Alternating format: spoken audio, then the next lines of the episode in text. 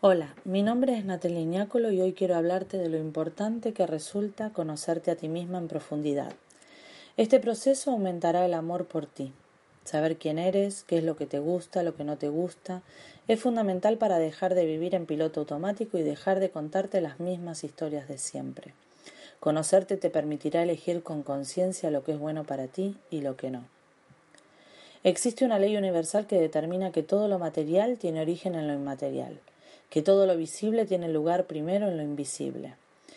De modo que si deseas ver algún cambio en tu vida, un cambio externo, en alguna relación en el trabajo o en el lugar donde vives, primero tienes que cambiar algo interno, es decir, comenzar por ti misma.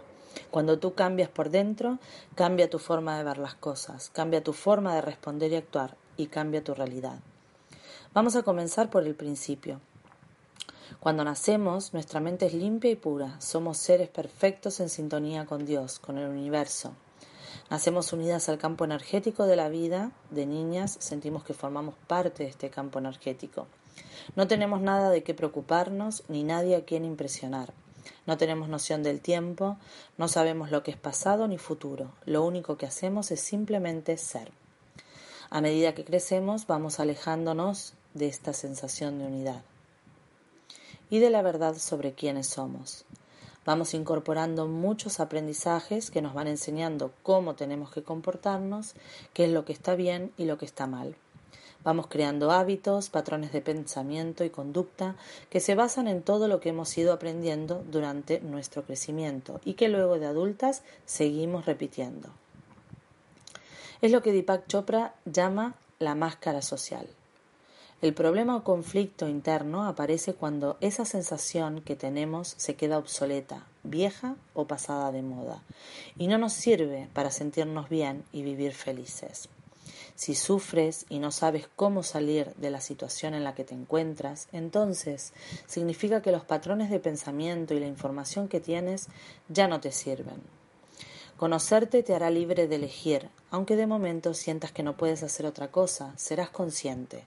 Cuando uno es consciente de lo que hay en su interior, de lo que piensa, de lo que hace o lo que dice, da funcionamiento a un mecanismo de transformación interior imparable. Cualquier tipo de sufrimiento es debido a que te encuentras haciendo lo mismo de siempre, creyendo que no existe otra posibilidad.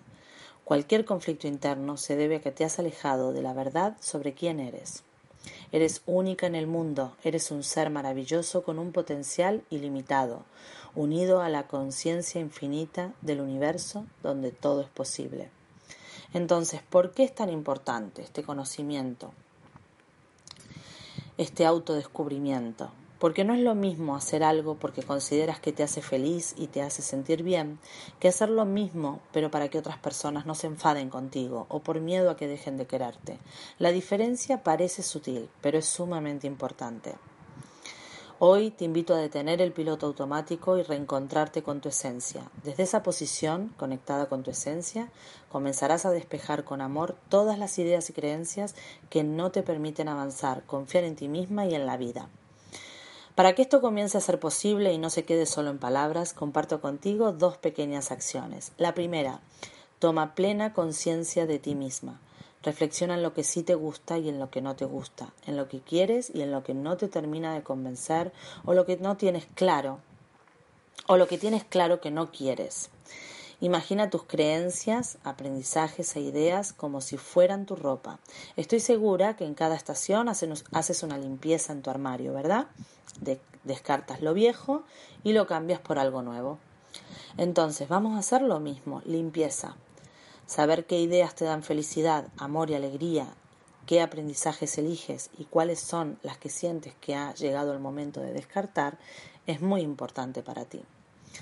Por ejemplo, reflexionar sobre si te gusta leer o si lo haces porque alguien te lo está imponiendo, si te gusta encontrarte con amigas, si deseas, eliges encontrarte con amigas o lo haces para que no se enfaden contigo, si te gusta pintar, si te gusta bailar, ayudar a los demás, si disfrutas del trabajo que estás haciendo, lo haces porque crees que no tienes otro remedio, si te gusta hacer ejercicio, si lo haces para sentirte a gusto contigo misma o porque hay que hacerlo.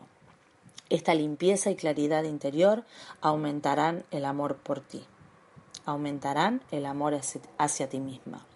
No se trata de tomar decisiones, este es otro paso diferente. Se trata de encontrarte contigo misma y volver a reconocer dentro de ti a la mujer especial y maravillosa que eres. Segunda acción, disfruta de ti misma y de la vida. Esto aumentará el amor por ti. Recuerda que donde pones tu atención, allí se dirige tu energía. Eres una mujer maravillosa, única en el mundo entero. Enfoca en lo que te hace feliz. Ríe, juega, baila. Trátate bien y háblate con amor. Tus palabras tienen el poder de crear cosas maravillosas, pero también de destruirlas.